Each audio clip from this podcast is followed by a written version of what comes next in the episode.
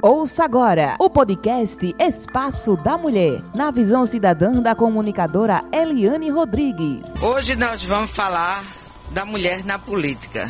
E a gente não pode começar a falar de mulher na política sem se remeter à violência. A mulher é violentada em todos os espaços, seja no espaço doméstico, onde ela poderia e teria o direito de ter todo o apoio, seu local de maior proteção dela é onde ela está mais vulnerável, é dentro de casa. O que a gente está percebendo hoje é um número grande de agressores, de feminicidas, homens que estão matando as mulheres por brincadeira. Olhou para ele, não gostou, ele já está matando, como se a mulher fosse propriedade dele. Então essa violência que doméstica que parte para o meio urbano está muito grande contra nós mulheres. E é preciso a gente dar um basta. E esse basta só quem dá é a gente. Na hora que você sentir que aquela fala, aquela palavra, aquele gesto é uma violência, procure ajuda procure proteção, denuncie, porque é a partir dos pequenos gestos, é a partir das pequenas palavras, dos olhares que a gente percebe que o cara vai aumentar o seu nível de agressão e chegar até o feminicídio. Mas e na política, em outros espaços? como também nós somos violentadas. Nós crescemos, fomos educadas, aprendemos que os homens é quem tem que mandar em tudo. E aí na política que rege a nossa vida, a nossa vida social. Essa política ela é formada por 99% dos homens que eles procuram defender os seus interesses, não abrir espaço para as mulheres. Na política, tudo para os homens tem. Tem dinheiro, tem tempo, tem amizades, tem campanhas, tem tudo, tem credibilidade e a mulher não tem nada. Pense nisso. Eu estou aqui com Isaura Pessoa, que é advogada, é mestre em filosofia, também professora, e a gente vai conversar com ela sobre mulher na política. É secretária da Mulher de Carpina. Isaura, seja muito bem-vinda. Eliane, prazer estar aqui nesse espaço. Como é que você vê hoje o espaço da mulher na sociedade e na política? Bem, a mulher avançou bastante, mas a gente também percebe que ainda existe muito no avançar. E quando eu digo no avançar, não é só de forma exterior dentro da da sociedade. A gente sabe que a mulher ainda também tem que evoluir muito na questão da consciência. É, quando a gente fala, por exemplo, na escravidão, a gente tem um costume de dizer que o primeiro passo para a liberdade é o perceber a sua prisão. Eu tenho observado que as mulheres, apesar de sua habilidade, de sua competência, de seu discernimento, ela ainda não atingiu o que deveria atingir no que pertine à sua autovalorização, à sua segurança, ao convencimento mesmo de que ela é capaz. Então, quando a mulher ela perceber a força e a habilidade que ela tem, eu acho que nós poderemos fazer muito mais. Então, acho que a gente tem que partir, né, dessa parte interna da conscientização para crescer para fora também. Política move o mundo, move o país e as mulheres ainda têm pouco espaço nessa política. E assim, muitas mulheres também não acreditam na competência, na capacidade da mulher em, em fazer gestão política. Como é que você vê isso? Até porque você convive em vários espaços diferenciados. Certa vez eu estava fazendo um curso no, no tribunal de contas. É, a gente faz muitos cursos. Eu achei interessante quando um auditor falou assim: vocês têm que cuidar da economia pública como vocês cuidam da casa de vocês. É igualzinho, só que numa proporção maior. Então você veja que a mulher, ela é política desde sempre. Porque a nossa política, ela começa em casa. A mulher é ela quem vai cuidar, mediar. A política já começa assim, né? Vai cuidar, mediar lá, abriga o conflito entre as crianças crianças, entre os filhos, entre as noras, entre os netos. A matriarca, vamos dizer assim, ela sempre está com essa responsabilidade. A mulher, por mais que ela não seja reconhecida, mas na hora da confusão, na hora do aperto, todo mundo vai pedir conselho a quem? A mãe, a avó, a esposa, a mulher, né? Então a mulher ela é política já desde casa. E quando a gente fala em economia, também. A mulher é quem sabe o quanto pode gastar, como deve gastar, onde deve economizar. Então, sim, a mulher ela é política, mesmo quando ela não sabe que está sendo política, né? Isso é verdade. A mulher não acredita, não confia. Na sua opinião, até você ser gestora, conviver muito com as mulheres em Carpina, como é que você analisa isso? Faz essa reflexão? Eu tenho a felicidade de trabalhar com mulheres que acreditam em mulheres, mulheres que ajudam mulheres, mulheres que conduzem mulheres. Mas a gente sabe que isso é uma exceção, não é a regra, infelizmente. E a gente observa, eu também já convivi há um tempo atrás com mulheres que não acreditam nas mulheres, mulheres que não valorizam as mulheres. Né? E, e no nosso Brasil, isso está bem claro. Quando a gente vê que na nossa bancada política, nós estamos últimos países né, na questão da representatividade da mulher na política. Eu estava vendo agora há pouco que na Arábia Saudita, por exemplo, lá a mulher não pode nem dirigir, mas lá as mulheres são mais representadas na política do que no Brasil, para vocês perceberem o quanto nós estamos aqui. Então, ontem estávamos numa reunião aqui na Munam, falando da, da escola feminista, né, Eliane? E conversávamos que tem cidades que não tem uma vereadora. Salvo engano, só temos uma deputada federal no Brasil, né? Então, como é que ficamos? Por que isso, não é? Por que mulheres na política, mas também por que não mulheres na política, diante de tantas habilidades como elas têm? A exemplo da primeira-ministra da Dinamarca, da primeira-ministra da Alemanha, que são referências, né? Seguindo aí o exemplo da Margaret Thatcher, né? Então a gente vê que a mulher quando ela sobe a política, quando ela galga, né, a política, ela não somente é competente, como ela vai cuidar de situações que a mulher precisa ser representada e não está sendo representada. A gente fez um, um grupo de extensão aqui na Faculdade Santíssima Trindade, Mulheres no Direito, né, Direito da Mulher, e a gente observava nesses estudos, Eliane, que quando a gente fala, por exemplo, exemplo, em direito tributário, ali a mulher já é desvalorizada. A gente está aí tentando, lutando pela questão, eu, eu, não concordo com o nome, acho terrível o nome, mas é o nome que estão dando, a questão da pobreza menstrual, que é uma questão de saúde pública mesmo. E a gente vê absolventes com impostos altíssimos, né, quando não deveria ter, por exemplo. A gente vê que uma gilete, um presto-barba, por ter a cor rosa, ele é muito mais caro do que uma gilete, um presto-barba de cor né, azul, verde. Podem no supermercado e observar.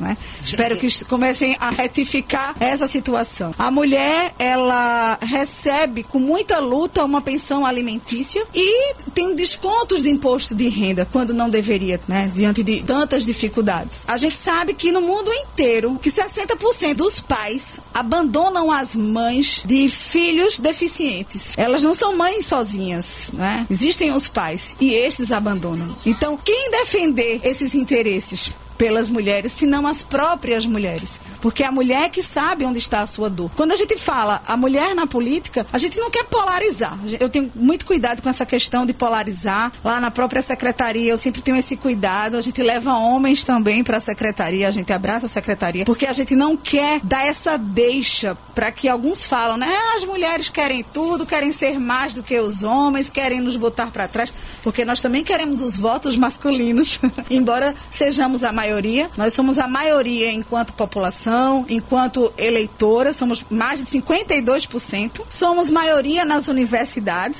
tá? Mas a gente também quer o apoio do homem. A mulher não é inimiga do homem. O que nós queremos é, é apoio e igualdade no que pertine à valorização. Quando a gente fala assim, ah, agora mulher quer ser igual a homem, não. A gente quer usar a nossa maquiagem, a gente quer usar o nosso batom, a nossa delicadeza, mas nós queremos ser valorizadas tão quanto os homens são valorizados. Né? Cada um com o seu modo, cada um com a sua inteligência, mas sim com seu modo e com a sua inteligência, que é capaz de executar, de legislar, de administrar. E a gente sabe que os partidos políticos praticam uma violência muito grande contra as mulheres. Muitas vezes fazem as mulheres de laranja para ter cota de mulheres nas eleições. Sim. Então tem mulher até que está respondendo processo por conta disso, né? Aí tem esse lado e tem também aquele lado assim, de o, o, lado pejorativo de macular a imagem da mulher, como é o caso daquele deputado que em plena mesa diretora, conversando, a mulher tá, a, a deputada tá lá falando alguma coisa com a mesa diretora, ele chega por trás e pega na, no peito dela.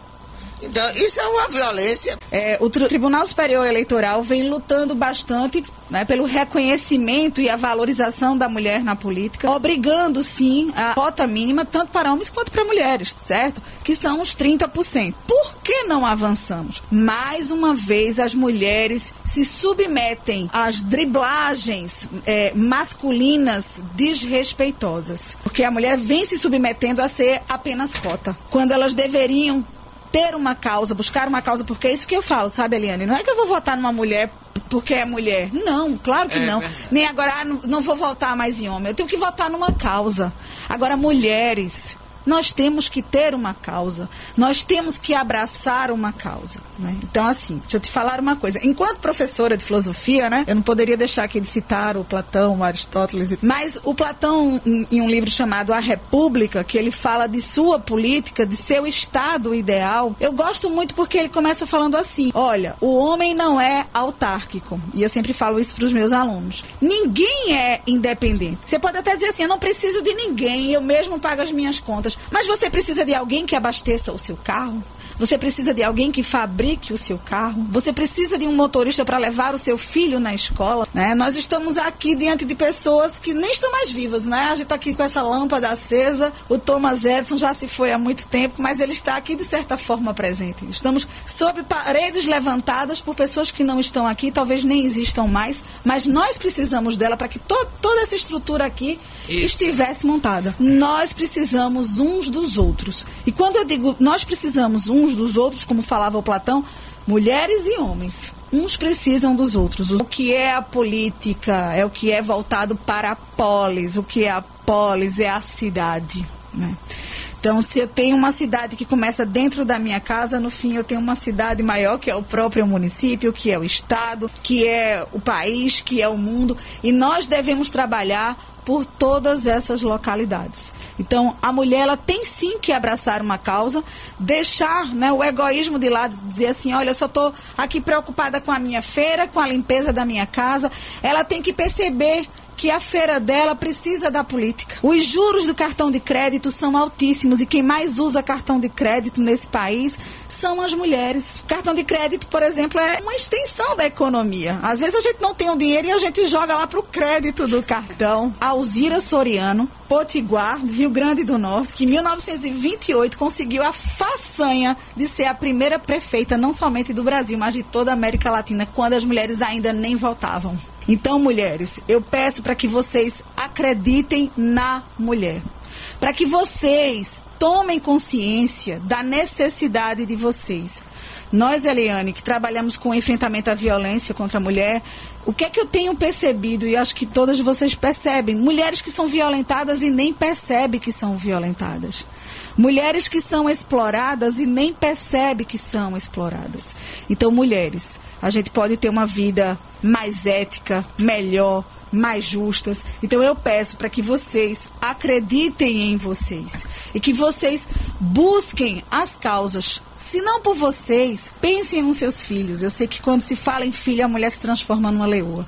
Então, a mulher, ela pode sim melhorar o seu meio, a sua sociedade, o nosso país, se não por si, por seus filhos. Mulheres, confiem nas mulheres, acreditem nas mulheres, tomem consciência, abracem e persigam uma causa. Mas agora a gente vai ouvir a cientista política e jornalista Priscila Lapa. O tema da participação política da mulher, ele vem ganhando muita força. A gente tem dito que esse tema entrou na agenda da, da sociedade brasileira, das eleições no Brasil, porque nos últimos anos realmente vem causando muito incômodo por parte da sociedade, até dos próprios partidos políticos e tudo mais, essa pouca presença da mulher ainda na política, mesmo a gente tendo hoje um esclarecimento, uma noção muito mais ampla da importância de fortalecer realmente o papel da mulher na sociedade como todo, nos espaços de poder e especialmente na política. Uma coisa importante é que essa percepção da mulher na política, ela se dá nas duas vias, tanto a gente entendendo que a mulher, ela é a maioria do eleitorado e que, portanto, ela decide a eleição, quem vai decidir é a maioria, né? Então isso vem acordando um pouco as mulheres para entender que o seu voto, que a sua participação, que a forma como ela decide participar da política faz a diferença, assim como também a percepção percepção da necessidade de ampliar os espaços de representação feminina, seja no legislativo, seja no executivo. É aquela pergunta que se faz assim: por que não? Né? Antes a gente perguntava por que tem que ter mulher na política. Homem e mulher não é tudo igual? Então essa, esse discurso aí ele é sectarista, ele divide a sociedade. E hoje a gente entende, mas por que não? Porque que historicamente essa é a grande chave da questão, né? Por que, que não as mulheres podem participar de forma, entre aspas, naturalmente da política como os homens participam? Ninguém questiona, ah, por que tem muito, por que, que esse homem quer ser político? Porque tem homem demais aqui? Não, é, simplesmente é. Os homens vão lá, participam dos espaços de poder, participam na maior parte das direções dos partidos, tomam as decisões e está tudo certo. E quando a mulher vem e diz assim, ah, eu também quero participar, começa todo esse discurso de, mas por que, que a mulher quer tanto, mulher e homem é tudo igual? E qual a diferença que vai fazer ter mais mulheres na política. O que é que os, os estudos e pesquisas mostram? Que existem pautas específicas que atingem diretamente o ser mulher, o ser mulher na sociedade, o ser mãe, que as mulheres têm muito mais propriedade para falar, para legislar sobre isso, para entender todos os lados da situação, que não necessariamente os homens teriam. Existe aí sim uma legítima discussão sobre representação. Quem é que tem condições de efetivamente representar os interesses de um determinado segmento da sociedade? Né? Então tem toda essa pauta. Além de que né, a gente tem que compreender isso num viés histórico, de que não foi natural. As mulheres não foram para a política, elas não foram né, para o mercado de trabalho por uma opção pessoal, porque não gostam, porque não querem. É uma leitura equivocada. Na verdade, as mulheres participam menos, elas estão menos presentes, porque historicamente foi determinado um papel secundário para essas mulheres na sociedade. Mas estamos aí renovando isso. Né? Como eu falei nas últimas eleições, a gente vem tendo isso de forma muito mais, mais importante, essa discussão, os caminhos para resolver isso, a presença de mulheres também nos órgãos diretivos dos partidos, que é onde se tomam as decisões, por exemplo, sobre as candidaturas, quem é candidato, quem não é, e isso vai aos poucos, né, provocando um avanço pequeno ainda, lento, mas importante para que a gente conquiste um pouco mais de oportunidades para a mulher ocupar os espaços onde ela entender que tem que ocupar e não porque historicamente foi determinado que ela estaria ou não estaria participando. É isso, vamos em frente. Estou sempre à disposição para participar com vocês aqui desse debate e para a gente pensar caminhos né, para resolver essa e tantas outras questões que envolvem a política, que envolvem os espaços de poder. Gisele Siqueira, ela é secretária de comunicação do Tribunal Superior Eleitoral. E ela também mandou o recado dela sobre essa questão da mulher na política. Ao longo dos últimos anos, a Justiça Eleitoral tem buscado é, ampliar e incentivar né, a inclusão e a diversidade na política brasileira. E em relação à participação feminina, é, isso não se faz diferente. Né? Hoje nós temos um eleitorado é, de mais de 150 milhões de pessoas. É, desse total, mais de 50% é, é formado por mulheres. Mas numa contrapartida, isso não se representa na hora que você tem é, os eleitos e as eleitas.